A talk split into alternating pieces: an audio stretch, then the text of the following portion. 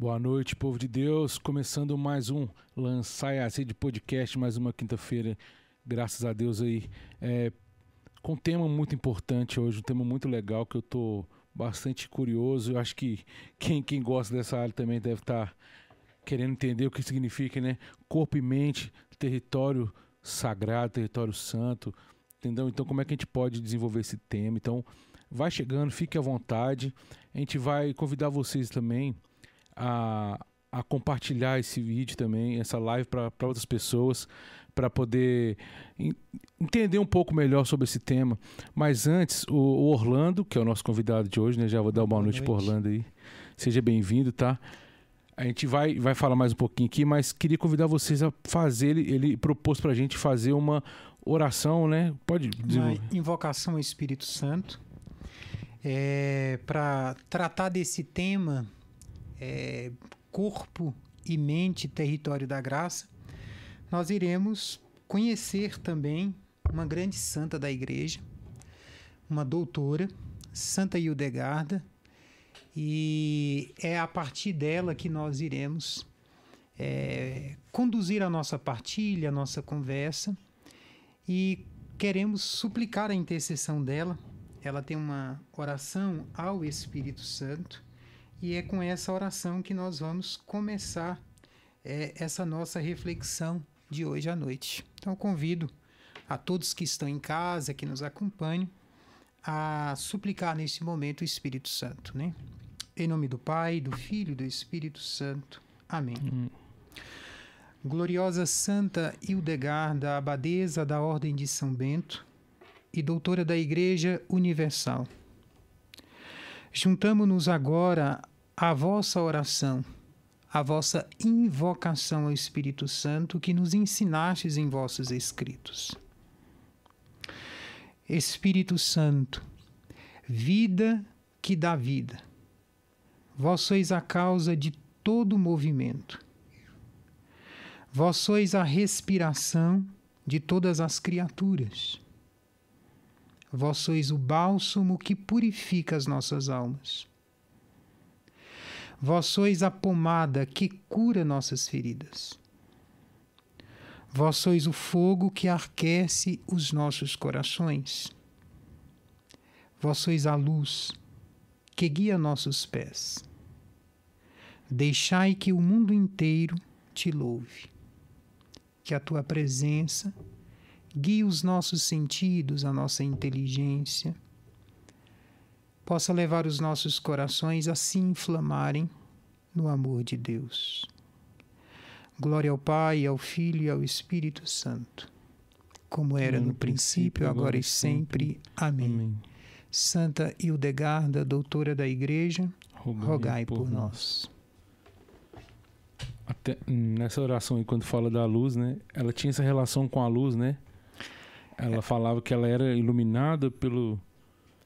Ela Seria vai... o Espírito Santo, né? Isso, ela vai, né, Santa Hildegarda, ela vai sempre explorar símbolos da natureza para trazer essa realidade da revelação divina, né? Então ela fala muito do sopro, uhum. ela fala muito da luz, né? Então ela vai dizer que o Espírito Santo é essa luz que aquece os corações. É, ela tinha essa relação muito forte. Eu vi um, um acho que era um, não, sei se era chegava a ser ícone, talvez seja, que, que era a luz iluminando ela. Isso, tem um sentada, né? Exatamente, tem um ícone, né, que é sempre um raio. Nós temos aqui no, no estúdio um dos ícones de Santa Hildegarda, porque nós sabemos que ela é pouquíssima conhecida. Nesse ícone especialmente aqui conosco, é, nós temos ali a ideia do remédio, né? nós temos a questão da música, então ela está com uma partitura e ela está com um báculo, né? porque ela pertencia à ordem de São Bento, uhum. ela era uma monja beneditina e ela se tornou desde cedo uma magistra, né? uma abadesa, que seria então aquela que vai conduzir todas as monjas. Né? Então, no mosteiro, segundo a regra de São Bento, nós temos o abade, o pai, e nós temos também a abadesa, que é a mãe. Então, o báculo tem esse significado, né? ela é aquela que vai conduzir e ela de fato. Uhum. Uma abadesa, só para curiosidade minha, ela também ajudava os monges masculinos também, né? Na Idade Média, né, Santa, Santa Hildegarda ela é do século XII. Uhum. Normalmente os mosteiros eles eram construídos em lugares mais desertos. Nós estamos falando aí de do início de civilizações da Europa. Então, os mosteiros femininos sempre ficavam nos fundos dos mosteiros masculinos, uhum. até mesmo para que as mulheres pudessem apesar de uma fortaleza, né, de uma arquitetura do mosteiro, mas que elas tivessem também uma proteção. Né? Então, Santa Hildegarda, ela vai primeiro porque ela foi levada para o mosteiro aos oito anos para uhum. ser educada. Né? Era um costume também uhum. da época. Mas aí ela descobre a vocação e ela continua lá. Ela vem de uma família nobre e era cultural nessas famílias mandarem os seus filhos para serem educados pelos monges. Santa Hildegarda ela vai ficar no mosteiro, ela vai ter uma mestra que é a Juta, é uma mulher que vai exercer na vida de Santa Hildegarda uma forte influência na dimensão espiritual, era a grande mestra, né? Depois que essa mulher é piedosa, a Juta, ela vai falecer, a comunidade monástica elege Santa Hildegarda então como a mãe da casa e ela passa então a ser a abadesa que vai conduzir todas as monjas ali no cotidiano, né? Uhum. Nós chamamos é, conduzir no louvor divino, né? A, a, os mosteiros beneditinos eles são construídos dentro dessa ideia, né? O trabalho, o estudo e o louvor divino, né? A oração litúrgica. Ela vai, inclusive, a Santa Regra, a regra de São Bento, vai ser uma forte influência depois nos carismas particulares de Santa Hildegarda, porque ela vai escrever muito e ela vai escrever com a inspiração à Sagrada Escritura. Quando nós escolhemos aqui o nosso, a nossa chamada, é, né, é. nós colocamos é, corpo e mente, território da graça. É, é uma frase que, de certa forma, traz um pouco da síntese da doutrina de Santa Hildegarda. Ela vai buscar essa ideia de que o homem, na sua dimensão corpórea, na ideia da alma, na ideia do espírito, né? então aquela ideia corpo, alma e espírito, ele passa a ser esse grande território da graça a temática dela, né, ela vai se inspirar muito, claro, como todos os santos. Ela vai se inspirar na Sagrada Escritura. Ela vai ter uma grande influência da patrística, né, dos santos padres. E ela vai ter essa grande influência da regra de São Bento. Né? A regra de São Bento, o prólogo da regra começa dizendo: Escuta, filho, os preceitos do Mestre.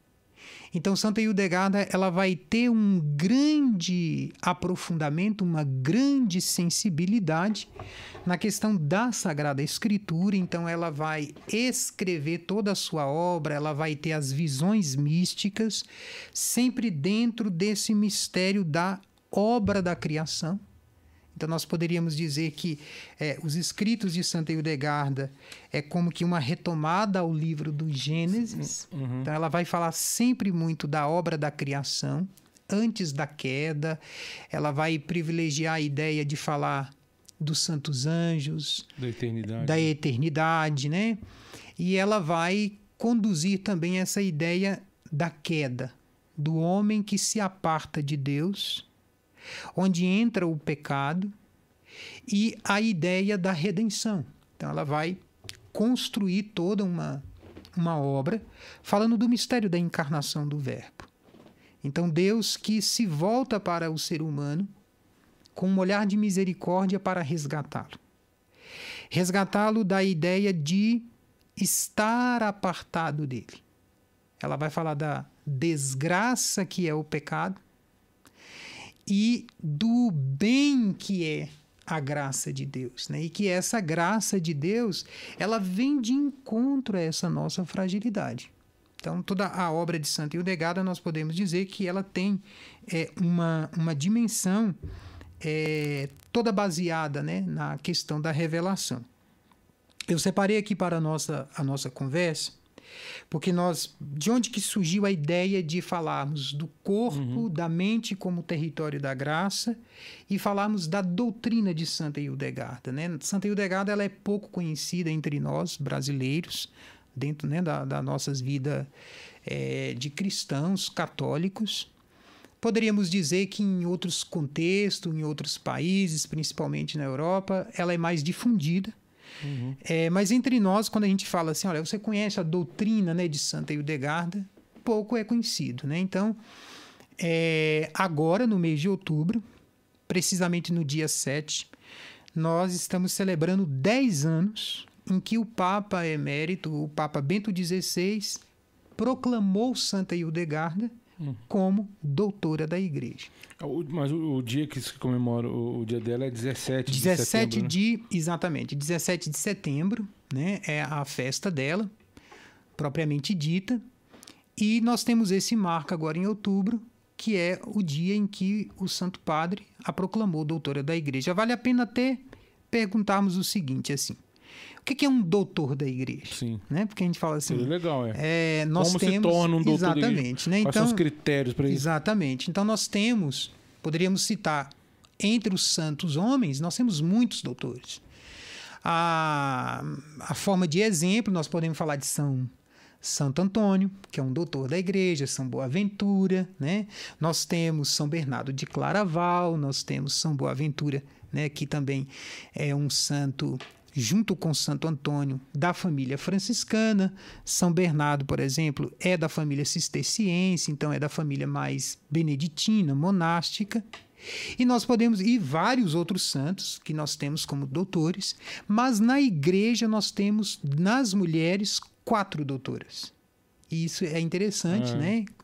Nós temos. São Tomás de Aquino é um São Tomás de Aquino um é, o, mais é, famoso. É o mais famoso, né? É. Nós poderíamos dizer o doutor dos doutores. Santo né? Agostinho também se tornou doutor. Sim, né? exatamente. É, então nós, nós. Mas é interessante, igual você falou, tem vários homens e quatro Muitos mulheres, homens. Quatro mulheres, é, incluindo exatamente. a, a Hildegarda. É, e Santa Hildegarda, ela, junto com outras três mulheres, nós temos é, Santa Terezinha, do Menino Jesus, é, é, século XIX. Nós temos Santa Teresa, né, 1500, e nós temos uma também ali da Idade Média, que é Santa Catarina de Sena. E agora nós temos, por último, Santa Hildegarda, né, que tem 10 anos. Nós temos, se eu não me engano, foi o Papa Paulo VI que proclamou Santa Santa Terezinha e Santa Teresa d'Ávila, né?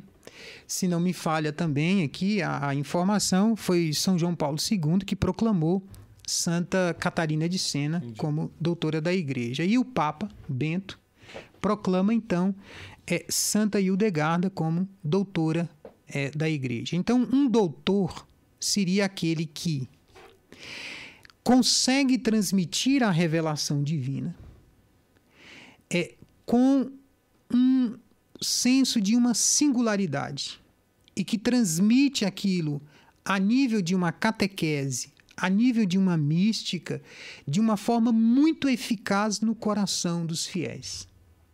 Então, além deles serem exemplos, modelos de santidade, eles são aqueles que vão apresentar uma via para vivermos a revelação divina em sua plenitude. Só para ver se eu entendi. É como se fossem uns, uns novos pensadores, assim, de, porque antigamente eram os filósofos, né, os pensantes lá. Eles pensam, mas em cima do, do da, da, da, palavra, né, do magistério e tudo mais, e tentam traduzir para a gente de, de formas lúdicas, de formas que tragam a gente a pensar. A, eficaz, né? É, e, e prática, né? Digamos exato, assim. exato. De uma forma vivencial, é. sem se desviar da verdade da fé. Uhum. Né? então, isso aí é inegociável. Exatamente. Então, é, é, é, Santa Hilda, nós poderíamos pensar que um dos textos, né, é, ela vai estar na, na, na esteira de São Paulo. Né? São Sim. Paulo, ele vai falar em suas cartas que nós podemos conhecer a Deus às apalpadelas.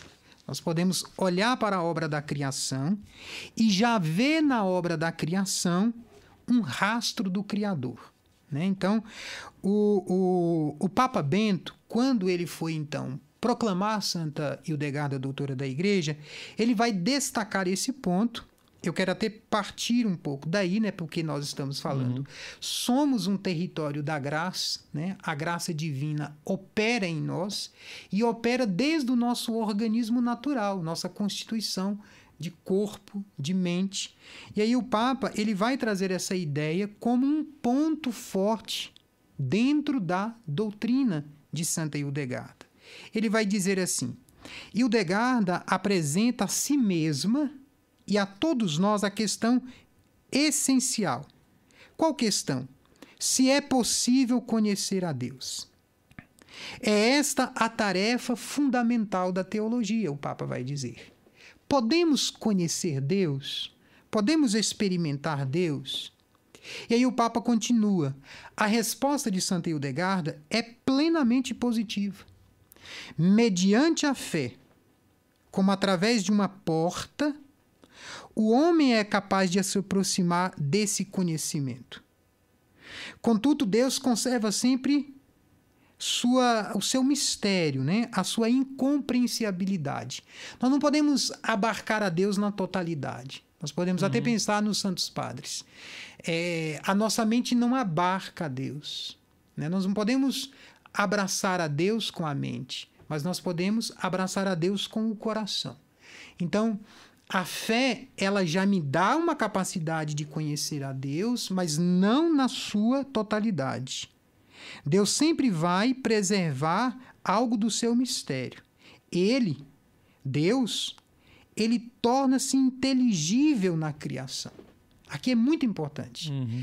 Deus ele vai se tornar inteligível às apalpadelas, no mistério, o que na que é a apalpadelas? É como sinal, símbolo. Eu olho, por exemplo, para a natureza, as árvores. É o que você pode apalpar. Seria... Exatamente. As, as apalpadelas é quase como que na, na escuridão. Ver, tá, tá. Eu toco, mas eu não tenho clareza. Entendi. Né? Não é a visão beatífica, uhum. porque a visão beatífica nós teremos na eternidade. Uhum. Né? Então, é, a nossa mente, por isso que a nossa mente ela é um território da graça essa mente ela já tem uma inclinação natural para o seu criador. E uma vez que essa mente se abre ao mistério da revelação, ao mistério da graça, da fé, mais ainda ela pode aderir e conhecer a Deus. Então o Papa ele vai dizendo assim, né?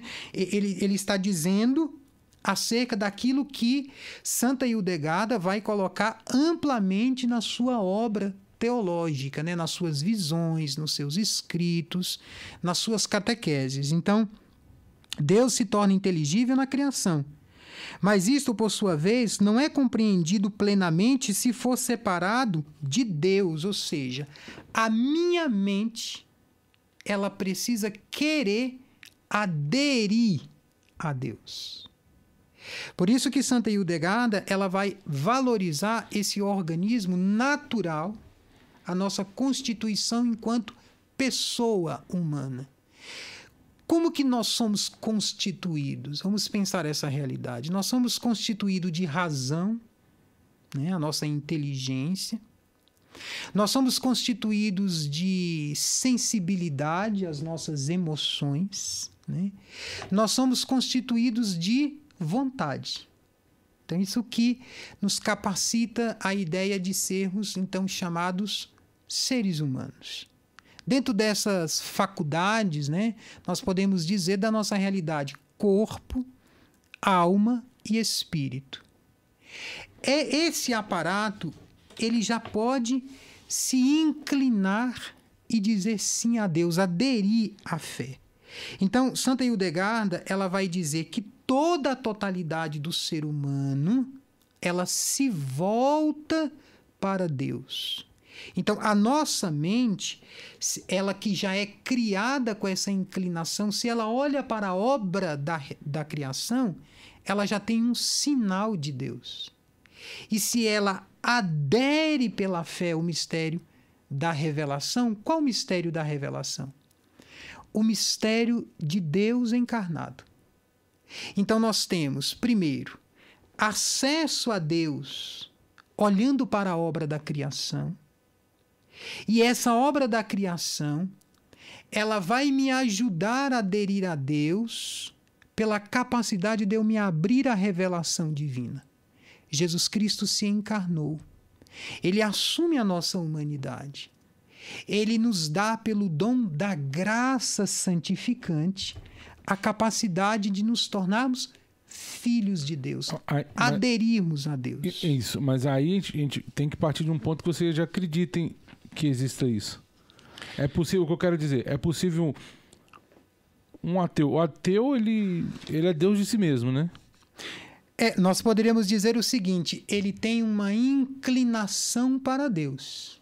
A mente dele, a mente racional, não o afasta da transcendência. Hum. Pelo contrário, né? nós somos criados com esta, vamos dizer assim, com essas predisposições de aderirmos a Deus. Isso, isso já é seria um, um, uma maior graça nossa. Isso seria, vamos dizer, um princípio né, de docilidade, docilidade, para a plenitude. Né? São Paulo fala assim na carta aos uhum. Gálatas: na plenitude dos tempos então, né, é, é. nós temos as sementes da verdade, então eu olho para tudo que é criado e, de certa forma, aquilo me sinaliza Deus. Uhum. Né? Então, por isso que Santa Hildegarda, ela vai ser uma santa em que, ao mesmo tempo, ela tem uma sensibilidade imensa para aquilo que é propriamente material. Aquilo que é propriamente criado. Uhum. Então, quando nós falamos dessa santa, nós podemos pensar a dimensão de transcendência, ela vai ter várias obras em que ela vai falar do mistério dos anjos, do mistério da Santíssima Trindade, ela vai falar do mistério da encarnação do Verbo, mas ela vai também escrever tratados acerca de medicamentos. A maneira como nós podemos nos relacionar com as plantas, com os minerais, porque para ela tudo que é criado é uma seta que aponta para a transcendência. Uhum. Então, a espiritualidade de Santa Hildegarda é uma espiritualidade que nós poderíamos dizer assim, encarnada. Ao mesmo tempo, dimensões de espiritualidade, mas dimensões que é, do cotidiano, da simplicidade, né? Até o Santo Padre ele vai dizer que ela, de forma maravilhosa, ela vai é, unir a ideia do cotidiano, do simples, fazer um chá, arrumar uma casa. Uhum. Ela vai unir isso à realidade de transcendentes. O, eu não sei, São João da Cruz falava que o claustro dele era o mundo, né? Exato. É meio que né? isso, né? E ao mesmo tempo, o mundo ele é uma seta. Nós não podemos parar na natureza pela natureza. Olha o que o Papa diz. É... Ele, Deus, torna-se inteligível na criação. Mas isto, por sua vez, não é compreendido plenamente se for separado do mistério da transcendência. Com efeito, uhum. a natureza considerada em si, fornece só informações parciais. Por isso as apalpadelas. Então, então, olhando a obra da criação, eu posso dizer: há um algo alguém por trás desta maravilha. Uhum. Agora, por causa da ideia de que nós somos feridos de pecado, uhum. nós podemos ter a mira errada. Entendi. O que, que seria a mira errada? Eu paro no que é criado e eu transformo o que é criado em Deus. Olha a ideia da idolatria. Uhum. E eu não consigo fazer essa ideia de do criado ir ao Criador. Então, Santa Hildegarda, ela vai exatamente trabalhar de forma profunda em suas obras esta realidade, né? Nós podemos citar três grandes obras dela que ela vai trabalhar esse mistério de corpo, alma espírito, uhum. inserido na obra da criação, como um grande plano de retorno ao Pai, uhum. retorno a Deus. É, é, é, elas usavam é, de, de forma que meio que racional também? Sim, quando nós estamos dizendo que pela obra da criação, pelo aparato cognitivo, de certa forma, o homem já tem uma inclinação então, para é, aderir é, a Deus. É possível contemplar racional, racionalmente. Part, exatamente, partindo daí, mas como algo parcial. Eu preciso sim, sim. depois, né? No segundo momento, essa transcendência para nós cristãos, católicos, é o mistério da revelação divina. Cristo é o grande mediador. Só ele vai é. nos revelar o mistério é, do Pai. É isso que eu estou falando. Às vezes, isso pode ajudar muita gente a se libertar de, de algo muito profundo, assim, que, que hoje é a questão do materialismo, né? Vamos dizer assim. Perfeito. Né? Porque a gente para nisso. Eu estava, igual eu falei em off, que eu estava num retiro, é, final de semana, e você para um pouquinho para contemplar a natureza ali. Um pouquinho que você para. Já provoca algo diferente. Sim, aquilo já te. Você olha uma flor, você fala assim. Tudo bem, você já tá ali, você, tá, você já tá meio que predisposto, tá, você tá aberto, né, de certa forma. Pelo menos tentando buscar algo. Tá mexido de alguma forma. Então você já tá meio assim. Então é possível a partir de um momento assim, não, peraí, eu vou parar aqui, vou pensar um pouco. Né? Quero só ver, ver, ficar olhando. É possível que isso mexa com a gente assim? Isso te acenda em você, vamos dizer assim, uma, um movimento da graça. Sim. Né? Em São Tomás, São Tomás fala que nós temos, nós somos constituídos de dois grandes organismos. Então, o organismo natural, toda essa estrutura do, na nossa é, dimensão psicofísica, fisiológica, e nós temos o organismo sobrenatural. O organismo sobrenatural é a graça santificante que nós recebemos no batismo. Então, nós nos tornamos morada de Deus. Uhum.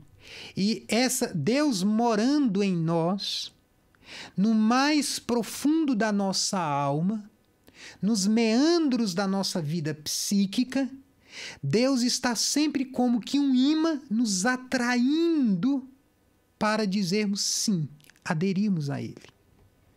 E aí nós temos, né, Santa Hildegard, ela vai falar da obra da criação como um primeiro movimento uhum. do Criador para atrair a sua criatura, porque ela vai dizer assim, olha, dentre de toda a obra da criação, tudo é dom de Deus, tudo é maravilha. E dentro desta harmonia de, de criação, o homem é um fecho da maravilha de Deus. O homem de, Deus deseja o homem como aquele que é o centro da, uhum. sua, da sua criação.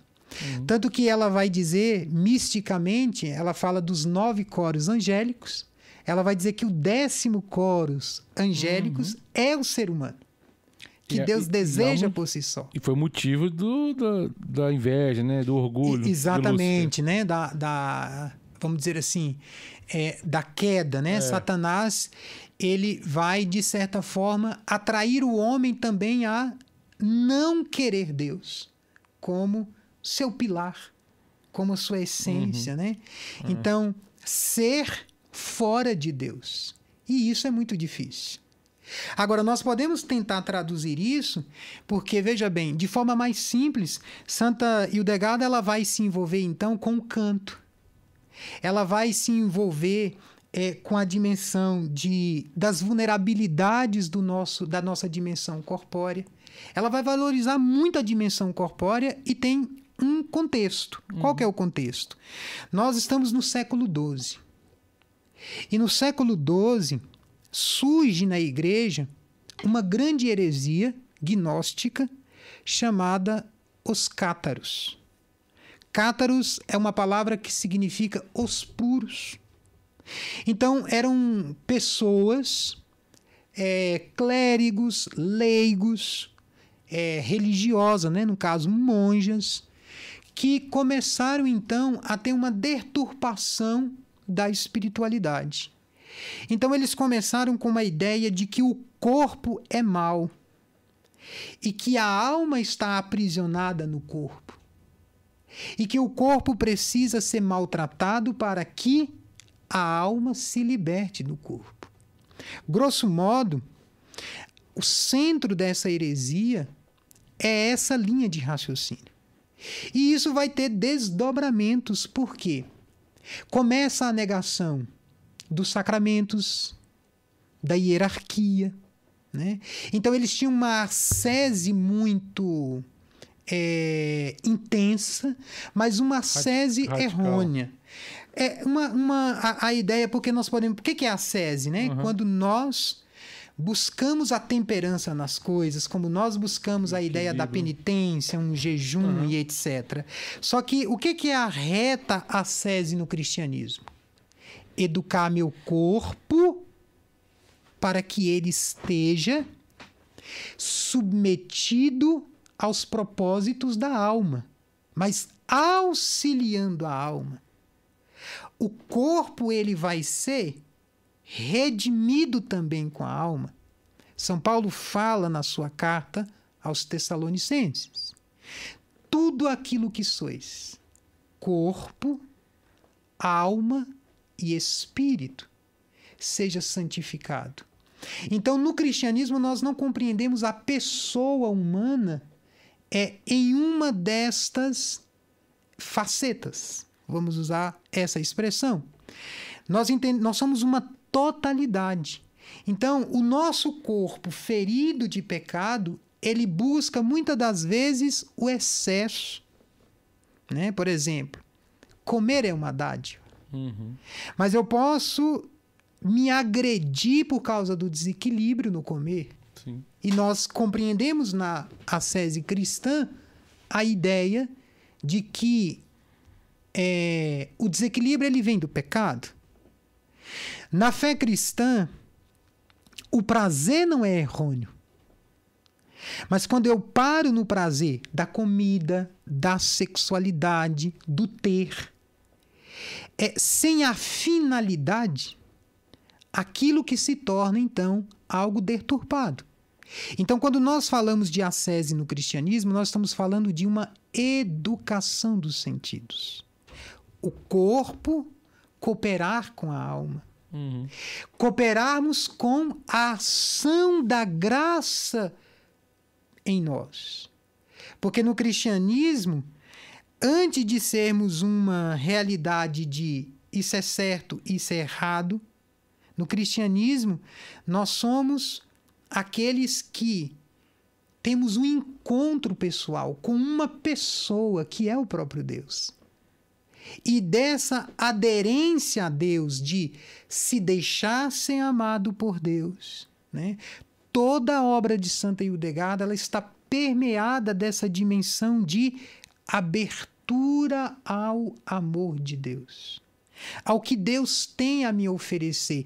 Voltar à ideia da comunhão com Deus. Deus cria tudo pensando no homem.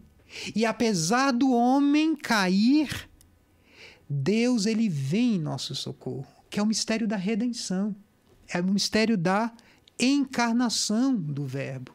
Então toda a mística cristã, ela perpassa pela ideia do amor. Ordenar todas as coisas em Deus. Devolver a Deus o centro. Então, a sese reta é esta. E aí, Santa Hildegada, ela vai bater de frente com esse grupo herético. Dizer, olha, o corpo não é mal, o corpo é um, bom, é um bem. O prazer não é mal. O que é mal é a desordem do prazer. Por isso que ela vai falar muito da vida dos vícios, das virtudes. Na época dela, esses cátaros, né? O, os cátaros, né? É... Eles, eles, eles já existiam? Só Na verdade, eles estavam, eles estavam surgindo fortemente é, na Alemanha, onde é a cidade de Santa Hildegarda, no sul da França, né? É, uma cidade chamada Albi, por isso que uh, um, um desses grupos, né, nós estamos celebrando o mês do, do Rosário e nós temos a, a, a Ordem de São Domingos, que é uma ordem é, lá da Idade Média também, né, contemporânea da Ordem Franciscana, uhum. em que eles vão combater a heresia dos albigenses. Os albigenses era exatamente é, essa heresia que negava os principais pilares da nossa fé cristã. Né, de que tudo que é criado é um bem, apesar de ser ferido né, do pecado, o mistério da encarnação do Verbo, de que nosso Senhor, né, eles vão negar a encarnação, que nosso Senhor assume a nossa carne. Né? Ah, então os cátaros negam isso. Negam é, o mistério da, de que nosso Senhor assumiu a, natu, a nossa natureza, exceto o pecado. Então, e ele, então, isso vai ter desdobramentos é, práticos, né? Uhum. Então, quais são os desdobramentos? É, eles vão negar a, a, vivência do sacramento. Nós não precisamos do sacramento, nós não precisamos da comunhão, nós não precisamos da confissão. Então, eu preciso simplesmente da minha força e da minha sede. Então, eu me salvo. E, e, se machucando, né? Sim, então, penitências que não tinham sentido, e mesmo aquelas penitências que poderíamos dizer brandas, uhum. é, mas eu me salvo pela força do meu jejum. Uhum. Eu me salvo pela minha força da minha oração. Uhum. E quando nós sabemos que toda a nossa sese, ela é uma cooperação com a graça. Né? E aí Santa Hildegard e eles vão entrar, por exemplo, negar o matrimônio. Então a ideia de um casal casar dentro né, do sacramento, ter filhos era algo impuro. Né? Então eles começam a beirar uma grande heresia e essa heresia ela vai tomando uma grande influência nos vilarejos, nos leigos e até mesmo em clérigos. Na, na época de Santa Eudegada, a igreja né, é interessante porque é, é como, é, é como seria bom estudarmos muito história da igreja, porque uhum. falamos assim, nossa, a igreja está atravessando grandes crises, né? É. Desde quando nosso Senhor funda a sua igreja, a igreja sempre está permeada uhum. em meio a ondas, né? agitadas. Cada século tem o seu desafio. O século XII foi muito difícil, e mas o Espírito Santo suscita muitos santos uhum. para dar resposta àqueles desafios da época. Né? Por isso que hoje, na nossa atualidade, é, o Papa Bento XVI ele falava isso. Santa Hildegarda é uma santa para os nossos dias. Uhum. Primeiro porque ela nos aponta que a igreja pode atravessar a barca de Pedro, consegue, por força do seu esposo, que é o próprio Cristo, atravessar a crise e vencê-la. Que o mal, que o erro, que o desvio, que a falta de virtude é, dos filhos da igreja não são capazes né, de manchar é, os tesouros que a igreja porta, que é a esposa de Cristo. Né? Então, Santa Hildegada ela vai então entrar nessa defesa e com, ao mesmo tempo, uma sensibilidade muito grande, porque ela começa então a receber é, revelações e ela vai junto com um monge que se torna um secretário dela. É, ela, ele vai copiando essas é, visões de Santa Hildegarda, são exortações, e ela vai criando algumas obras. A, a, grande primeira obra dela, que hoje nós temos já traduzida no português, é, é o Conhecimento dos Caminhos de Deus. Então, essa obra ela vai tratar da criação, ela vai tratar do mistério da encarnação, e ela vai tratar da luta da virtude contra os vícios. Então, ela vai trazer essa ideia de que Deus cria e tudo que Deus cria é bom. Então, essa dimensão é uma dimensão para poder é, ir contra a heresia dos cátaros de que tudo que era material e uhum. criado era algo mal, né? era do, do, de um Deus mal uhum. e que só era bom aquilo que seria da pura espiritualidade, Sim. nada que fosse material. Uhum. Então ela vai recapitular, vamos dizer assim, todo o mistério da, da obra da criação e da obra da revelação divina. Nessas visões, é, perto do mosteiro, estava tendo um, um, uma, um encontro onde estava presente o Papa da época, né? o Papa Eugênio III, que era então o Papa da época de Santa Hildegarda, eles estavam na proximidade do mosteiro e havia o grande santo famoso, estava com o Santo Padre, São Bernardo de Claraval, que era a grande autoridade da época. E, então eles eram contemporâneos. Então. Sim, contemporâneos. Santa Hildegarda ela vai escrever para São Bernardo e ela vai submeter as suas visões a São Bernardo. São Bernardo ele fica admirado com tudo aquilo que, ela, que ele vai ler, porque nós estamos na Idade Média. Então as mulheres elas não eram versadas nas letras. Então é. ele vai descobrir ali um potencial de uma grande teóloga, ao mesmo tempo de uma grande mística, né? Ela é chamada a profeta, a profetisa do Reno, que era a região, né, aonde ela residia na, na Alemanha. E ele vai então entregar ao Papa Eugênio III esses escritos. E nós temos ali uma grande, vamos dizer, uma grande revolução, porque o Papa também fica impressionado, e Santa Hildegarda passa a ser então a primeira mulher a ser autorizada a subir nos púlpitos da igreja e pregar. Porque na, na época é, havia uma grande confusão. Os cátaros, eles tinham uma vida, vamos dizer assim, uma moral, é, um padrão de comportamento ilibado.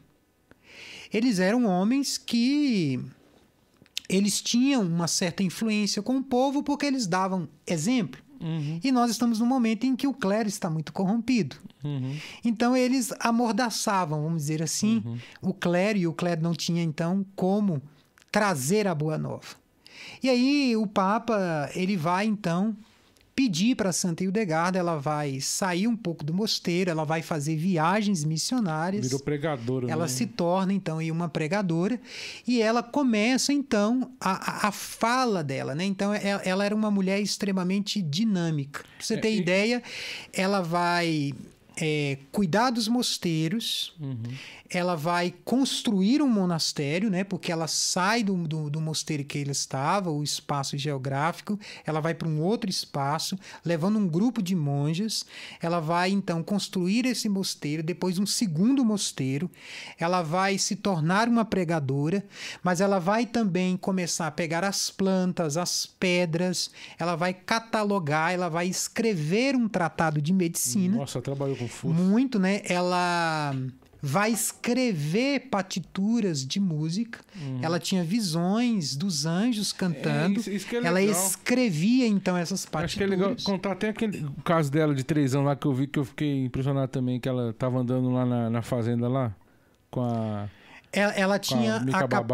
é, ela tinha a capacidade então de visualizar e ela achava que os dons sobrenaturais dela, né? Ela olhava para uma, uma vaca que estava né, é, grávida e ela viu o filhote uhum. ali ainda na barriga, né? Da... Dava as características dele. Exatamente. Ninguém entendia nada, mas como assim? Só que ela imaginava que todos os seres estavam humanos vendo, né? estavam vendo. Então, desde criança, ela já, tinha, ela já tinha, essas experiências místicas. Então, ela começa a conhecer as propriedades das plantas. E aí, na atualidade, por exemplo, nós temos na Europa a, os chamados é, associações hildegardianas, que promovem é, os alimentos em que ela dizia que eram benéficos para tal realidade. Nós temos, por exemplo, os chamados alimentos da alegria, que no momento nós sabemos, por via né, da, das pesquisas empíricas, é, que são alimentos que vão potencializar, por exemplo, serotonina no cérebro que é responsável, por sua vez, essa sensação de alegria. Então, ela vai, ela vai acertar os principais alimentos que, na atualidade, são alimentos que vão, então, é, ter esta, esse efeito no nosso organismo. Então, ela vai dizer que tudo também parte na maneira como nós nos colocamos na relação com aquilo que é criado. É, tá, Só vai que, buscando harmonia, né? Perfeito. Essa palavra, harmonia, é uma palavra que vai permear os escritos de Santa Hildegarda. Uhum. Porque ela vai dizer o pecado é exatamente um desequilíbrio. Uhum. Nos tira de uma harmonia. Uhum. Por isso que ela vai, então, trazer essa linguagem do canto. Do canto, é. Né? Porque o canto traz esse retorno de estarmos em paz com tudo que é criado, Uhum. usufruirmos do que é criado sem pararmos na criatura, vendo sempre tudo como rastro de Deus, como o mistério da providência divina. Então ela vai se ocupar ao mesmo tempo da oração, mas ela vai se preocupar, por exemplo, em cuidados melancólicos. Na Idade Média não havia o termo que nós usamos hoje em psicopatologia de depressão. Uhum.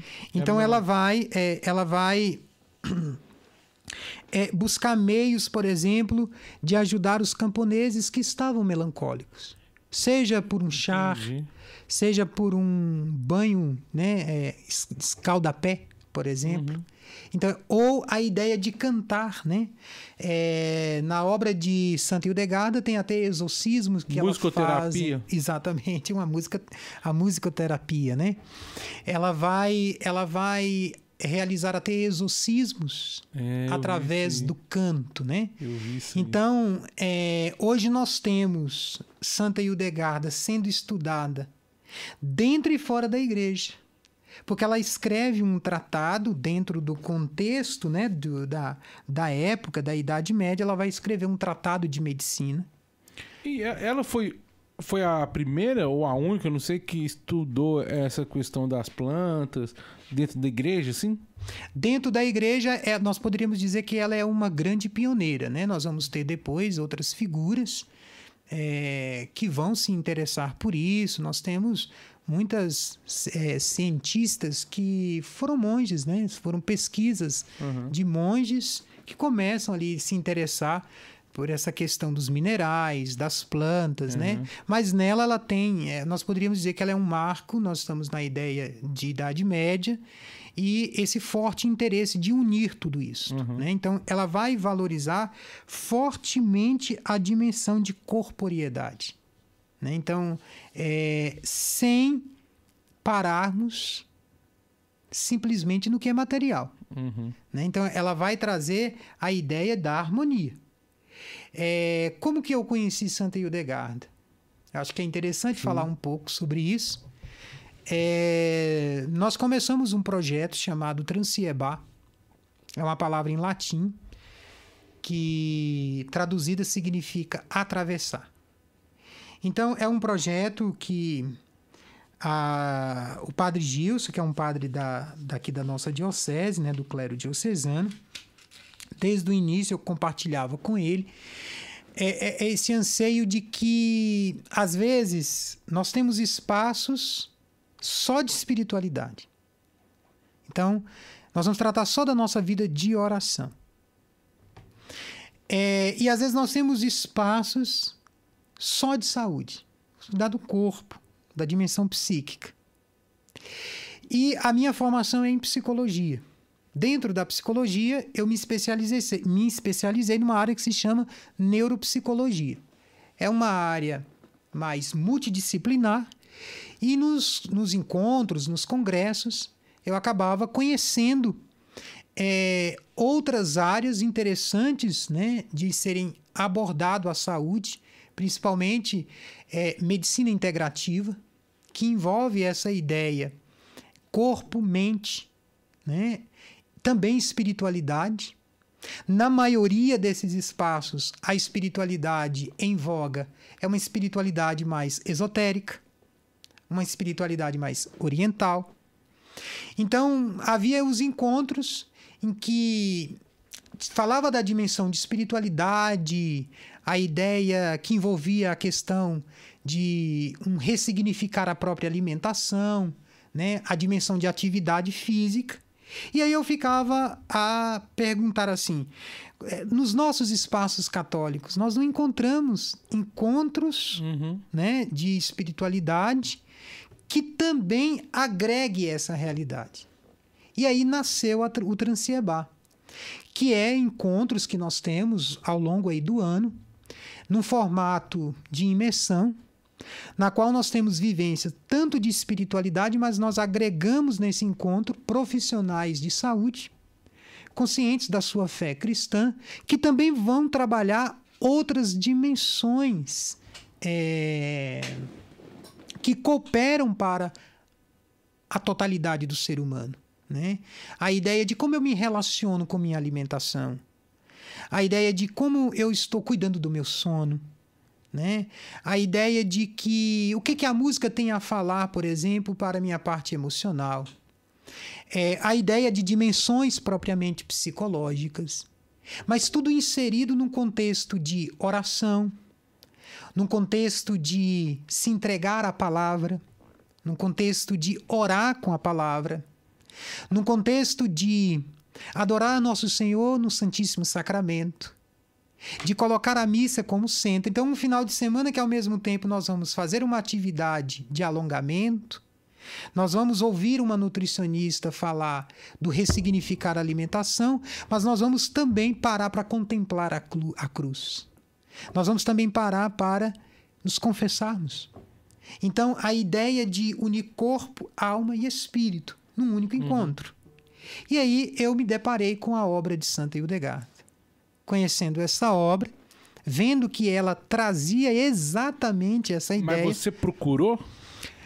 É, ela, é, ela, ela chegou, né? Porque na, na ocasião, em 2019, 2018, 2019, eu pesquisava muitos santos que tratava dessa ideia mais psicológica, né? E nessas pesquisas é, eu ouvi um artigo falando sobre é, o livro dos méritos da vida, que é uma obra de Santa Hildegarda, que traz uma abordagem mais psicológica, no sentido de a busca do discernimento, os padrões comportamentais do ser humano.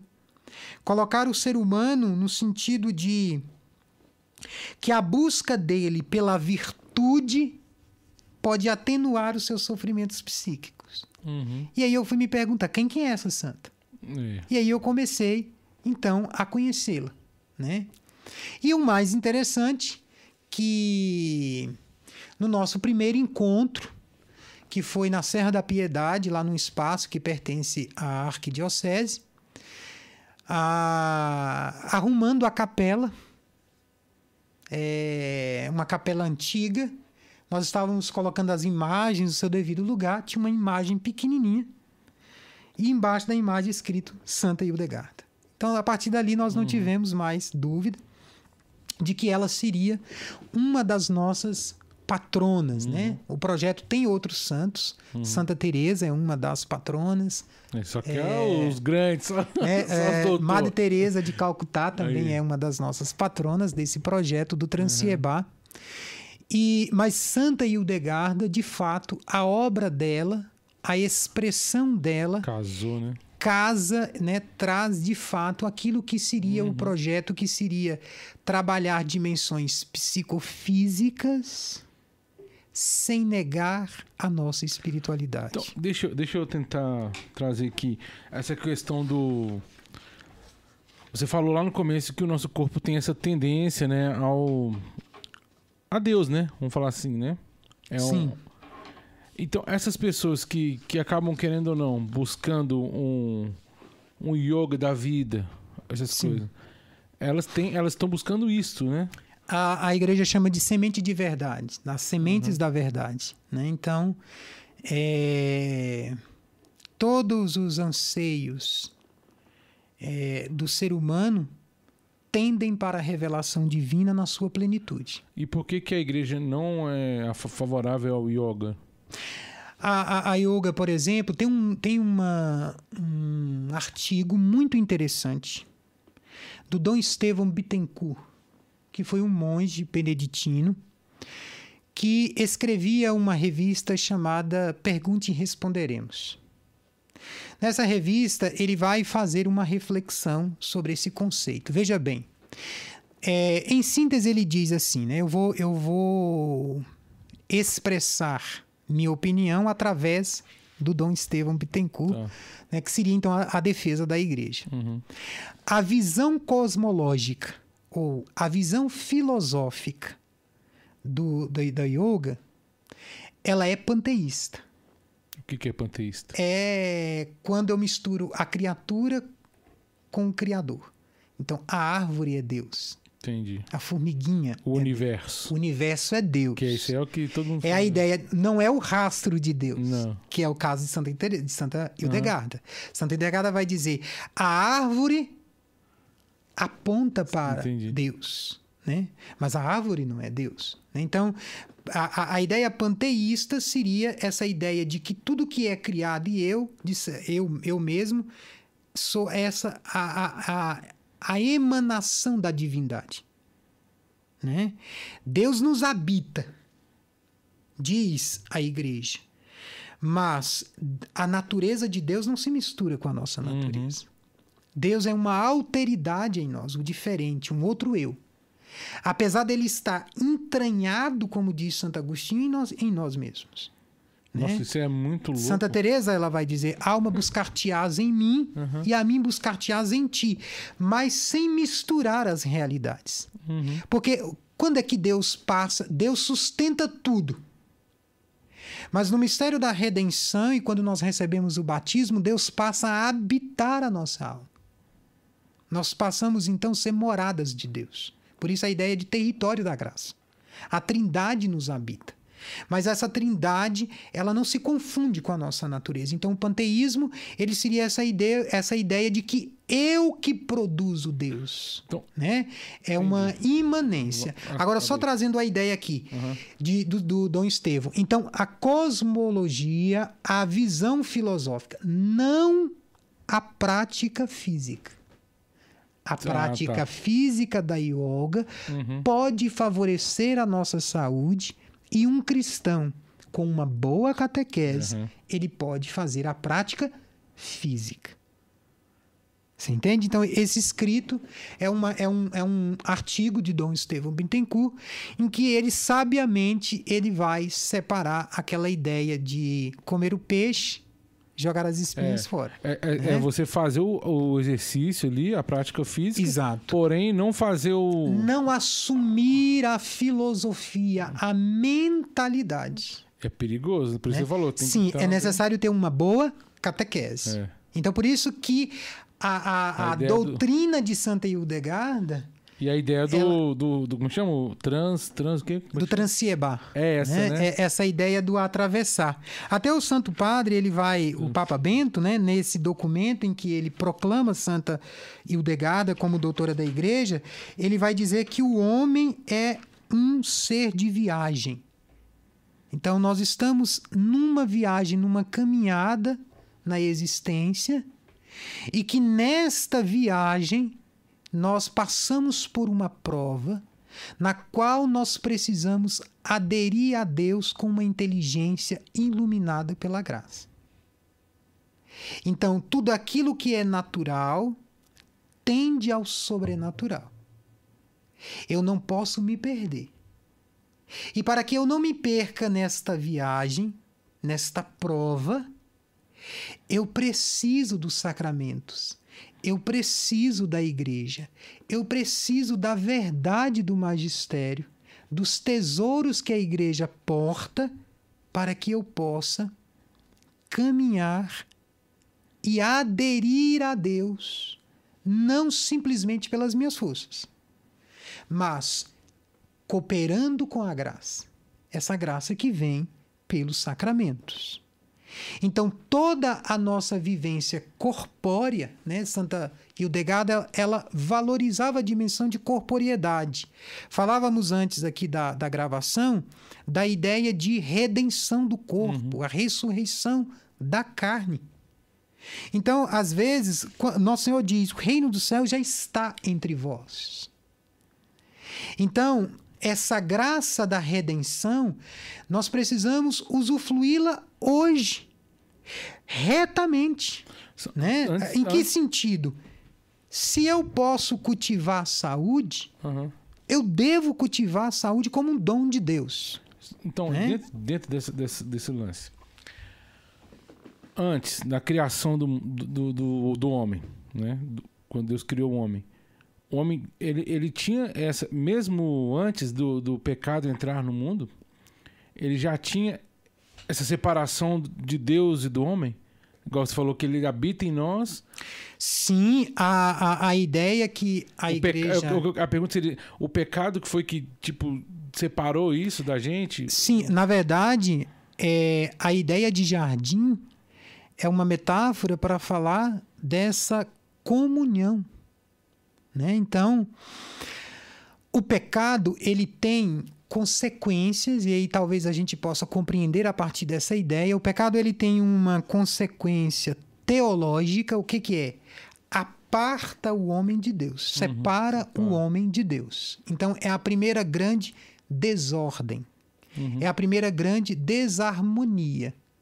Porque Deus cria tudo, coloca o homem como centro da criação Uhum.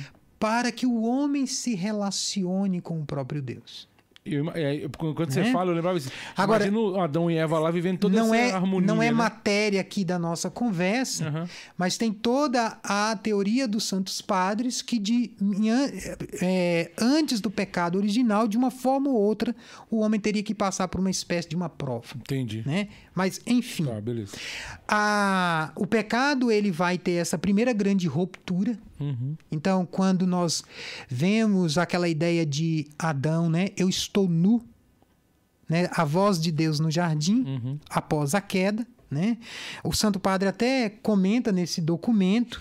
É um documento que você pode encontrar na internet, chama-se Carta Apostólica Santa Hildegarda, monja professa da Ordem de São Bento, proclamada como doutora universal. Então ele faz toda uma síntese da espiritualidade de Santa Hildegarda. Em algum momento ele vai entrar nessa ideia, quando vai falar da corporeidade, ele cita né, os textos do Gênesis.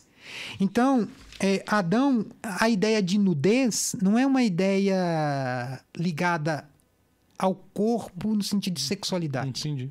né? Mas se eu te falo assim, olha, nós estamos num estacionamento que tem brita.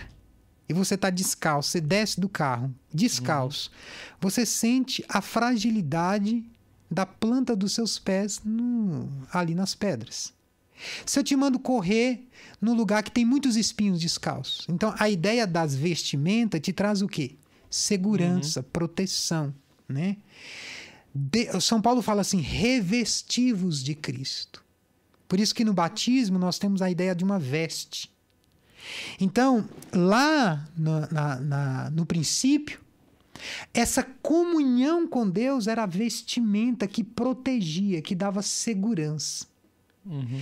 Quando eles dizem não a Deus pela desobediência, pela soberba, representado na ideia do fruto, né, da árvore, eles caem numa realidade de fragilidade. E olha que interessante. A nossa corporeidade, ela é demarcada por potências e fragilidades. Nós estamos aqui nós dois. Mas simplesmente se faltar o ar, fenecemos, morremos. Uhum. Assim canta o salmo. Uhum. Né? O ser humano é como uma flor que de manhã está verde, fresca, e à tarde fenece. O corpo sem a dimensão da imortalidade da alma é pura fragilidade. E a alma que é imortal, ela vai trazendo o corpo, segundo uma adesão do mistério da salvação, a chegar também à ideia de ressurreição. Então, toda a nossa vida nesta peregrinação, ela é marcada por fragilidade e potência. Porque nós também podemos contemplar já um milagre. Você olha para um bebê, ele que está aprendendo a sugar né, o leite, ele que está aprendendo a dar os primeiros passos, a balbuciar as palavras. Você vê ali fragilidade, mas você vê uma potência porque ele está se Uhum. desenvolvendo. Então, a, a nossa humanidade ela traz essa mescla e essa mescla ela é de certa forma potencializada na espiritualidade. Então, Santa Hildegard ela vai dizer assim: a antropologia hildegardiana, né? É, o homem ele deve ir aderindo à graça como ele sendo imagem e semelhança de Deus, apesar de ferido de pecado, se ele adere ao mistério da encarnação do Verbo, ele consegue lá na frente, numa uhum. jornada existencial, chegar à ideia do homem novo. Entendi. Pregado por São Paulo, né? É então a nós... chave, né? Exato, é a chave. Exato. E aí a nossa espiritualidade, ela é uma espiritualidade encarnada. Então essa ideia quando nós falando é uma pessoa muito espiritual, mas ela não cuida do seu corpo. Uhum. Ela é espiritualista. Uhum. Mas ela não tem uma espiritualidade genuinamente cristã. Porque veja bem, quer comamos, quer bebamos, diz São Paulo, façamos tudo para a glória de Deus. A, a, a expressão antiga do, da filosofia, uma corrente filosófica chamada estoicismo, eles diziam: Nós não controlamos doenças, nós cultivamos saúde. No cristianismo, nós dizemos assim: Eu posso cultivar saúde e cantar a glória de Deus com minha saúde. Mas se a doença também me visitar, eu também posso cantar a glória de Deus com esta enfermidade. Uhum. Então, eu já não tenho mais medo das minhas vulnerabilidades, mas eu passo a ter também uma vida de equilíbrio. Porque eu não posso maltratar esse corpo uhum. que é território da graça. O que é possível, farei.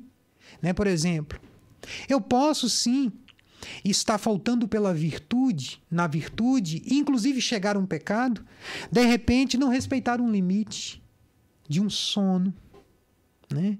Às vezes o excesso dos estímulos. Uhum. Então eu não me preservo para a lida, para o trabalho. Santa Eudegada ela diz que nós devemos buscar em tudo uma harmonia, para que nesta harmonia a graça de Deus ela possa ir costurando o mistério da nossa santificação, que perpassa pelas coisas mais simples. Né? Então veja bem, se eu quero ter uma vida interior equilibrada, uma vida de oração, eu preciso me preservar. Eu preciso cuidar do meu corpo. Eu preciso buscar uma certa sobriedade. O quanto que essa ideia, né, Santa Santa Hildegard, ela fala que seria o caminho da virtude, né? ela tem um, uma das obras dela que é chamada O Livro das Obras Divina. Ela vai retomar essa ideia é, do Verbo encarnado no centro, a ação salvadora né, da graça santificante, mas também a luta do homem pela virtude. Né? Então, a ideia da fortaleza, da prudência, da temperança né? se abrindo aos dons do Espírito Santo, sete dons, às virtudes teologais, uhum. a caridade, a fé, a esperança. Então ela vai amarrando tudo isso dentro da ideia de um estilo de vida. Um estilo de vida que nós poderíamos traduzir como cristocêntrica. Seria muito errôneo eu querer valorizar na obra de Santa Hildegarda somente os tratados que ela fala acerca da alimentação. E não me voltar, por exemplo, para a ideia de como lutar contra o pecado. Uhum. Como lutar contra é, a força do mal que nos cercam. Uhum. Né? E eles vão nos cercando exatamente buscando brechas no que é criado. E isso vai dificultando, fazendo com que a gente não, não tenha coragem de se confrontar né, com a gente mesmo. Né? Exatamente, né? A gente fala assim, ah, não, não vou mexer nisso aqui não. Vou mexer aqui não, porque aqui vai exigir algo de mim. Exato. Aí você não quer nem tocar naquilo, não quer, não quer se confrontar com isso. É uma desordem, uma temperança, ela pode me levar radicalmente a dimensões profundamente espirituais. É só pensarmos, por exemplo, na ideia dos sete pecados capitais. Sim. Né? Então, a, Santa Hildegard ela vai dizer isto. Né? Então, é necessário partir do pequeno e indo para águas mais profundas. A, a, as águas da nossa alma. Né? Que é a ideia de querer ver Deus. Querer aderir a Deus Mas começando por essas pequenas realidades. Só para a gente, eu não sei como que está aí o nosso tempo, mas você lembra que no, na, na, Sagrada Escritura, né? Eu falava no início que a Santa Regra, ela vai ser sempre a referência de Santa Hildegarda, a Santa Regra de São Bento, e a Santa Regra ela é toda permeada da palavra de Deus, né? É, tanto que na espiritualidade beneditina eles têm como centro a Lexo Divina, que é orar com a palavra. Uhum. E no Sermão da Montanha, né? Aliás, é no milagre da multiplicação dos pães, antes de nosso Senhor falar das dimensões mais profundas, mais transcendentais, na qual ele iria dar seu corpo e seu sangue como nosso alimento, ele começa pela dimensão bios. Ele pega aquele povo, senta, multiplica os pães e dá de comer. Ali tem um símbolo muito interessante que nosso Senhor, em João 10, 10, quando ele diz: Eu vim para que todos tenham vida e que tenham vida em abundância. O termo grego que está lá né, em São João é bios e zoé. Bios, essa dimensão natural. E zoé é a vida transcendente, a vida da graça, a vida em Deus. Só que essa vida transcendente não nega o bios. Uhum. Pega o bios e arrasta, eleva. Então, a abundância está exatamente isto. Eu valorizar a dimensão corpórea, tendo como grande meta a vida transcendente. Que seria então a ideia de todo o meu ser ser impactado pelo dom da redenção. Né? Então, a grande mensagem de Santa Hildegarda, como doutora da igreja, é exatamente isto. Todas as suas obras, porque ela vai desde tratar das questões mais espirituais, como, por exemplo, a ação dos anjos no mundo, como a coisa mais pequena, de como preparar um chá para aliviar as nossas vicissitudes existenciais né? os nossos dramas de fragilidades e de dores. Então ela vai unir essas duas realidades. Quando eu olho para Santa Hildegarda, eu sempre lembro desta página do Evangelho.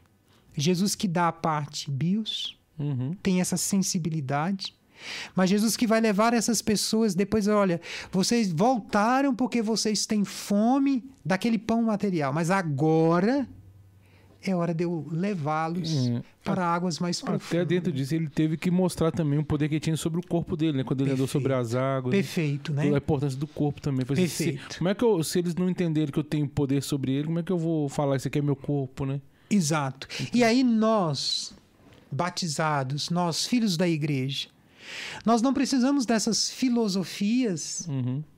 é para também valorizarmos esta dimensão é, corpórea. Nós temos na tradição da igreja.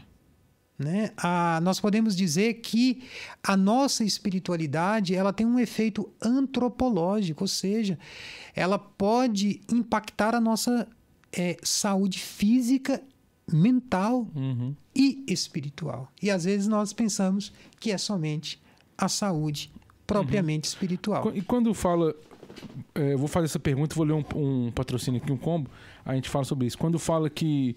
Você deve ter escutado bastante isso, fala que o, o câncer, por exemplo, que é a doença da alma, né? Você já ouviu falar isso, né? É, aí vamos falar sobre isso. Então, é, quando nós falamos de qualquer tipo de enfermidade, né, de patologia, o, o, ser humano ele é extremamente, ele é um ser de complexidade. Né? Então, essa complexidade nos impede, às vezes, de apontar é uma única fonte de origem de um determinado mal. Uhum. É, o que nós sabemos que é, doenças como o câncer, ele tem múltiplas é, facetas, né? Ele pode ser de base genética, ele tem essa base genética é, em relação com o ambiente, é, pode ter uma base psicossomática, né? Quando alguém fala assim, uma pessoa que tem, que vivencia emoções uhum. doídas, né? Quando alguém fala, ah, se você não perdoa, você pode gerar um câncer. O que nós sabemos é que um estado psíquico é, pesado pode sim ressoar no corpo, uhum. né? de várias formas. O que não seria prudente é dizermos que, olha, a origem do câncer sempre é uhum. só isto. Né? Pode vir pela alimentação, pode vir por uma base né, é, é, emocional e a pessoa já tinha uma predisposição genética e sempre algo do psíquico né, é, vai ressoar. Né? O próprio o, o Jung, que é um, dos teóricos da psicologia, ele vai dizer assim: seria imprudente dizermos que todas as doenças nascem do nosso psíquico. Mas é prudente dizer que toda cura tem a influência do psíquico. Né? Então, nós poderíamos dizer que uma pessoa que possa vir a, a cometer né, a, a, enfermidade de um câncer, é, se ela tem uma mente flexível, o tratamento é muito mais benéfico. Uhum. Né? O prognóstico ele pode ser um prognóstico é, feliz, poderíamos dizer assim, uma uhum. capacidade maior de cura. Então, nesse sentido, nós podemos pensar que a espiritualidade ela pode ser esse fator também de ordenamento dessa nossa totalidade, né? A reta vida interior, a reta vida de é, vivência é, dos sacramentos, da vida de oração, tudo isso pode ter impactos é, em todas as circunstâncias da nossa existência.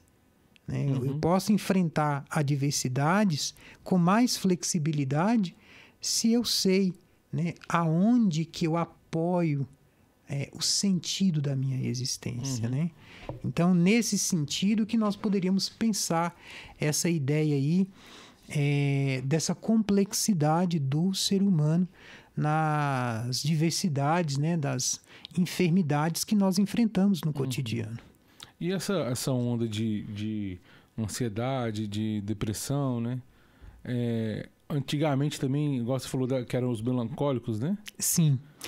Ah, é. Os sofrimentos psíquicos, ele existe desde sempre, né? Uhum. Com a humanidade, é uma das nossas fragilidades, poderíamos dizer assim. E os santos, eles vão é, dizer que a nossa comunhão com Deus vai atenuando tudo. Não no sentido de nos tornarmos blindados, mas no sentido de nos darmos fortaleza para o enfrentamento. Né? Uma pessoa que tem uma espiritualidade é, alicerçada, ela vai ter a capacidade de dizer: Eu estou com depressão, eu não sou Entendi. a depressão. Uhum. E isso faz toda uma diferença uhum. no aspecto de enfrentamento. Né? Então, eu, eu, costumo dizer que é, a espiritualidade ela pode ser o grande alicerce para te, te dar suporte ao enfrentamento. Eu sempre só te falar, eu tenho depressão, isso já é ruim. Você tem que falar assim, é, estou a, com ela, né? A ideia do eu sou ansioso, uhum, eu, eu, sou tenho, depressivo, entendi. já é uma ideia de você estar se determinando. É, né? você, coloca, você coloca ali para você olhar ela ali, né? Isso, é, eu estou significa que pode haver mudança, Entendi. fluidez. Né? Só isso já abre, né? Exatamente. Só Deus é, né? É. é o eu sou. Né? Então nós temos que lembrar muito disso. Eu estou. Né? Então uhum. eu posso atravessar. Entendi. Né? Eu posso atravessar essa condição. Uhum. E Santa Hildegarda, maravilhosamente em sua obra, ela vai tratar disto. Uhum. Né? Ela vai chamar, que ela seria a ideia da virtude. Né? Nós poderíamos dizer para as pessoas que sofrem das circunstâncias psíquicas, como que a virtude e, ao mesmo tempo, o dom de fortaleza é necessário. Se, como se que ela... a virtude teologal da esperança uhum. né, vai dar à pessoa a capacidade de enfrentar. É, é, seria um exercício mental. É, a questão de buscar na, na virtude é, um, um, enfrentamento também até mesmo com os seus pecados. É, é, essa é, eu poderia dizer que é um exercício da inteligência, da razão, e é ao mesmo tempo um deliberar em outra faculdade importante que é a vontade. Uhum. Né? A vontade ela é a principal faculdade da nossa alma. A tal da liberdade também. Né? Exato. Essa vontade nas nossas vulnerabilidades emocionais, ela se encontra ferida. Uhum. Mas ela tem poder regenerador. Porque ela é virtude. Exato, ela é uma força de Deus em nós, uma capacidade de Deus em nós, um ponto de, de liberdade que, apesar daquilo que me assola, posso buscar dentro e dizer: é possível fazer o enfrentamento.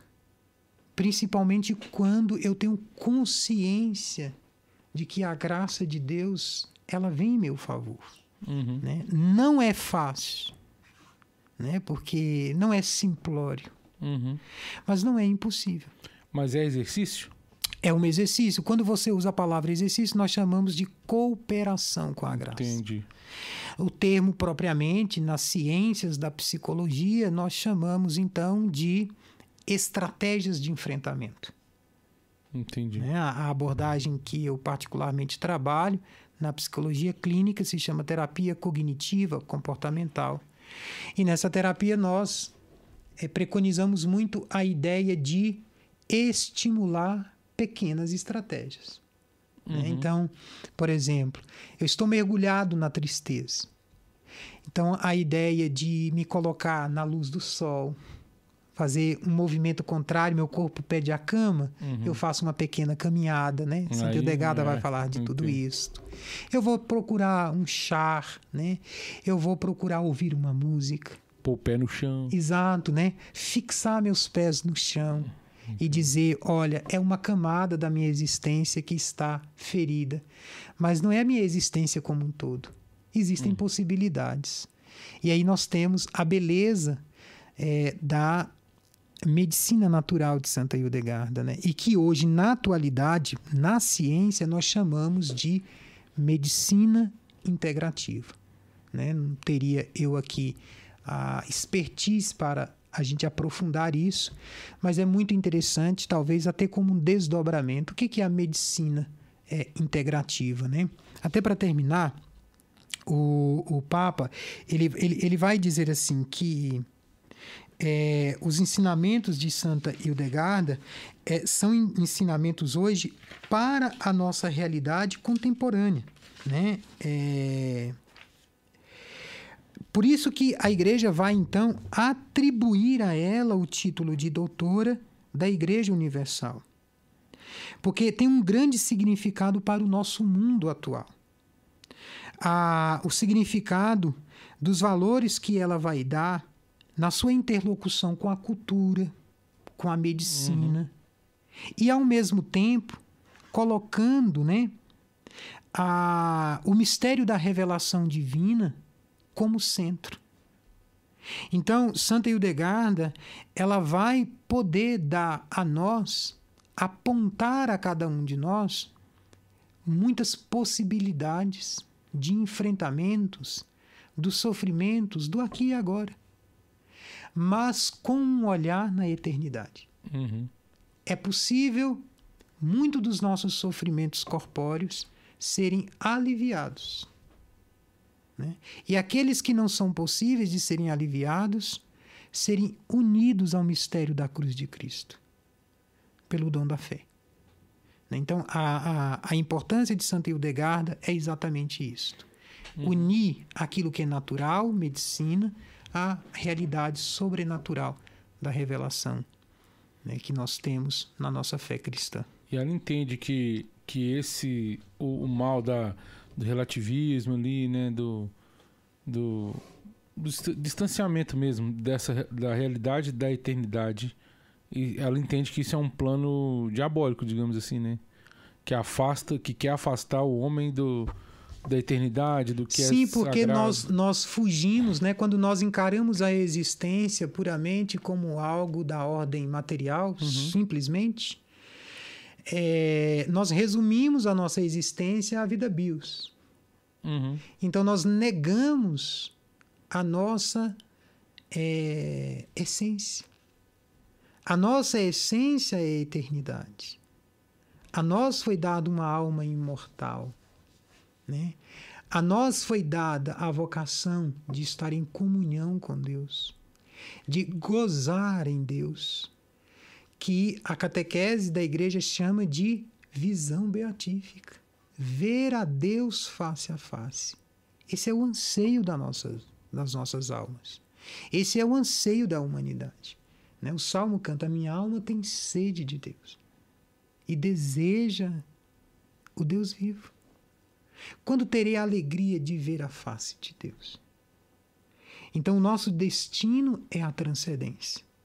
Uhum. Então, quando nós resumimos a nossa vida à materialidade, nós nos tornamos deuses de nós mesmos uhum. e deuses falsos, deuses mortais. É, é, é. E aí, o fim Era, essa, essa é, é algo pergunta. muito porque fomos triste criados, e angustiante. fomos criados para sermos imortais, Exato. né? E, e se não Em Deus. Em de- é, em Deus. Aí fomos. Caímos aí, né? Queremos, Nos susten- separamos. queremos sustentar a nossa existência por nós mesmos. Então, se não tivesse entrado o pecado, seria céu aqui na terra? Sim, a, a, a, aqui nós podemos falar que são as especulações teológicas, né? Aham. É, o que a, a, a santa doutrina, né, o magistério da igreja ensina é que o homem estaria gozando de todos os dons pré-naturais, né? Então não haveria a ideia da morte, Uhum. né? É, a- a- as fragilidades do corpo, mas de alguma forma o homem teria que passar por uma prova É, para falou. aderir a Aham. Deus. Só que o homem vai então sucumbir. E nessa queda, é, ele se aparta de Deus e entra todo o desequilíbrio. Né? Então a morte entra no mundo. Por mas, isso mas que. de mas de certa forma continuamos com a, com a, com a ideia de sermos imortais. Perfeitamente, né? Nós somos predestinados Ah. para a eternidade. O salário do pecado é a morte. Exato, mas a morte agora ela passa então a ser simplesmente uma passagem. É uma Isso. humilhação, Aham. porque nosso corpo se separa da alma, mas E da matéria. é, a morte foi tragada pelo dom da vida de Cristo, né? É, ele, ele, com sua morte, É. ele vence a nossa morte. É, isso aí é, a- é a prova de amor. A, a ideia de, né? de ressurreição. Aham. Então, é, de uma forma ou outra, a igreja vai professar a realidade da eternidade. Uhum. Uma eternidade em Deus, a ideia do céu, Sim. ou uma eternidade separada de Deus, Aham. que seria então a pena eterna, Aham. que seria o inferno. Exato. né? Mas queiramos Deus que possamos todos aderir né? À, à ideia da comunhão plena Que e deve o ser- céu, né? Que é a gozar Deus face, Face a a face, né? Por isso precisamos passar por essa É, viagem. buscar né? essa harmonia, nesse equilíbrio. Exato. Experimentar também essa precipitação do céu, né? Porque Exato. Mesmo tempo, mesmo, da mesma forma que o, o inferno se precipita, também o céu se precipita. Né? Exato. Eu, eu, eu quero deixar como indicação Sim. esse livro. Não sei por onde que a gente dá para ver Aqui. a capa. Esse livro aqui que é da Biblioteca Católica. Nós temos também, Deu pra ver, ô, ô, Jair? é, nós temos também a, Ele chama Santo Delgado de. Como é que de fala? Binger. Binger. É, nós temos também as obras místicas dela traduzida pelas, pela Paulus, que são é, essas obras que eu citei, né, das principais visões dela, chamadas obras completas. É, tem alguns tratados também de medicina que a gente encontra facilmente aí na, nas redes sociais. Uhum. É, a obra dela tem sido muito difundida e hoje, graças a Deus, nós temos alguns apóstolos aqui no Brasil, né? Nós temos pessoas que têm divulgado muito, principalmente pessoas que gostam dessa questão de saúde integrativa. Uhum. Temos católicos, né? Tem um nome de uma pessoa que agora eu não lembro porque eu acessei na, nas redes sociais esses dias e é uma pessoa que ela mora na Itália e ela tem é divulgado muito Santa Hildegarda. Mas ela é italiana mesmo. Ela é brasileira, mora na Itália, chama-se Clube Vereditas. É, deixa eu ver aqui se eu vejo o nome dela, que eu achei o trabalho dela muito interessante e ela tem divulgado aí Santa é Hildegarda. O nome dela é Lilian. Lilian Veriditas é o nome do, da página dela no Instagram. No, no Instagram. Isso. É isso? É. É, podem pesquisar, porque precisamos aí divulgar Santa Hildegarda. E acha fácil o ícone dela assim? Esse ícone foi um amigo meu que pintou, Nó. né? É, Escreveu. Exatamente, É, ele tem isso escreveu o- esse ícone de Santa Hildegarda que foi para os nossos encontros do Transiebá. Nossa. que- Quem quiser também conhecer a página da, do Transiebá é transiebá arroba. Como é que né? escreve Transieba? Transiebá. É um termo latim que. é, deixa eu pegar. Eu vou deixar com você, porque É, pode. é, passa o Jair, a gente, a gente marca na, na, na foto que a gente tirar aqui É. depois, a gente marca o Instagram dele, falou, Jair? Do Transieba também. Que aí- seria a- transiebate. Tran- trans- Transieba. É, exato. É latim, né? É em latim, que significa atravessar. T-R-I-S-I-B-A-T mudo. Transiebate. Uhum. Aí dá para você entrar lá, arroba, dá para você conhecer a nossa página e conhecer também o trabalho nosso lá. Não entendi. Eu quero agradecer, né? Desde já o- eu vou explorar de você depois mais vezes aí também, porque eu acho que tem muita coisa para se falar, muito, até mesmo de Santa Delgado que de Santa Delgado que eu eu te falei que eu, o pouquinho que eu fui vendo ali, eu fiquei maluco, foi essa mulher diferente mesmo, cara. É Então ela é bem extraordinária. ela é, cara.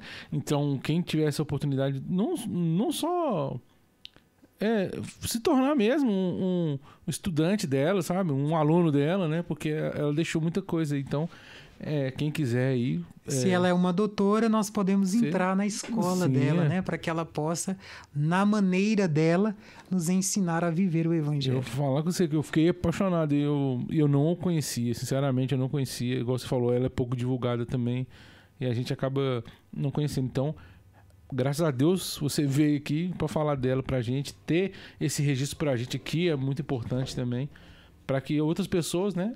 Que até que você queira passar, você assiste lá, que nós conversamos um pouco sobre isso. E você também que está assistindo, quiser divulgar depois, fala assim: ó, assiste esse programa aqui que falou bastante coisa interessante. Assista de novo depois, anote o que você quiser anotar, o que você achar interessante, sabe? É, vai ficar gravado, graças a Deus tem essa possibilidade, né? O, a live vai ficar gravada. Então você pode, você pode ficar à vontade para divulgar para quantas pessoas você quiser. Vai ficar aí para muitos anos.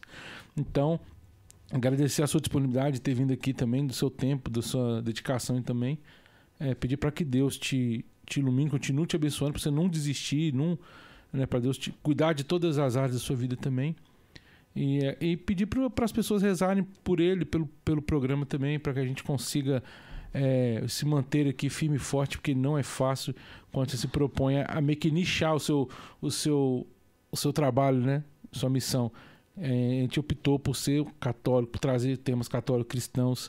É, não é o que todo mundo quer abraçar, assim, né? Uhum. Porque, igual eu te falei, tem hora que você tem que se confrontar com algumas coisas que você não está preparado. Então, Com o diferente, né? Com Uhum. aqueles que pensam diferentes, né? E Então. aí é muito importante falarmos também é, para os batizados e, de certa forma, é, levarmos também para aqueles, aquelas pessoas de boa vontade né, que Uhum. queiram ouvir e Sim. querem entender é, quais são essas é, maravilhas que eles falam, né? Uhum. É desse lugar, né? Que seria é, da igreja, né? Então, é, é muito importante também termos esta fala propriamente para os batizados uhum.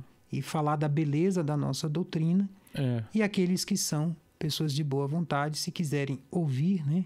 E quem sabe aderir aí, a esses tesouros da nossa igreja. Eu tenho certeza que, que, que chega em muitos corações aí, pelo que eu tenho percebido, é, pelas mensagens que a gente recebe, pelo, até na, na rua mesmo, assim, conversando com outras pessoas. Então eu sei que chega. É, a obra não, não para, né? Então, agradecer mesmo a Deus também pela oportunidade de estar aqui, porque igual eu falo com todo mundo, né? É, quando está aqui participando, aqui, conversando, trocando ideia, eu me aprendo muito, então agradecer a Deus por essa oportunidade, porque é primeiro para mim também, sabe? Então, agradecer por isso. A, a minha página no Instagram é Orlando Uhum. S. Nolasco. Nolasco é o nome do meu pai, né? Olha, o nome do seu pai? É. Olha que coisa boa. Orlando S. Nolasco. Nolasco. E é uma página de, de, devocional, né? Ali eu não, não divulgo muito as minhas atividades propriamente na área da psicologia.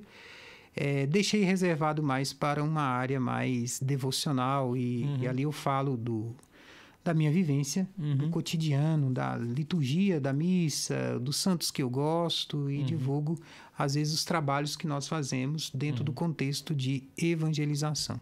Tá. E se, e se caso alguém queira também procurar para consulta, essas coisas, você pode falar? Ou... Sim, pode é, me chamar lá no direct, né? No do Instagram mesmo? Exato. Né? Beleza. E, e, aí a gente pode estar tá conversando. Fechou, então. Então agradecer aí, agradecer o Jair também que ficou na técnica aí, vocês que estão assistindo, vocês que vão assistir, obrigado por participar aí com a gente, estar tá com a gente aí. E obrigado mais uma vez, Orlando, você. Eu que Deus agradeço. Abençoe. Que Deus nos abençoe. A porta está aberta aqui, a gente vai precisar muito de você ainda. Ok. beleza? Então, obrigado, gente. Fica com Deus e compartilha essa live, beleza? Que Deus abençoe.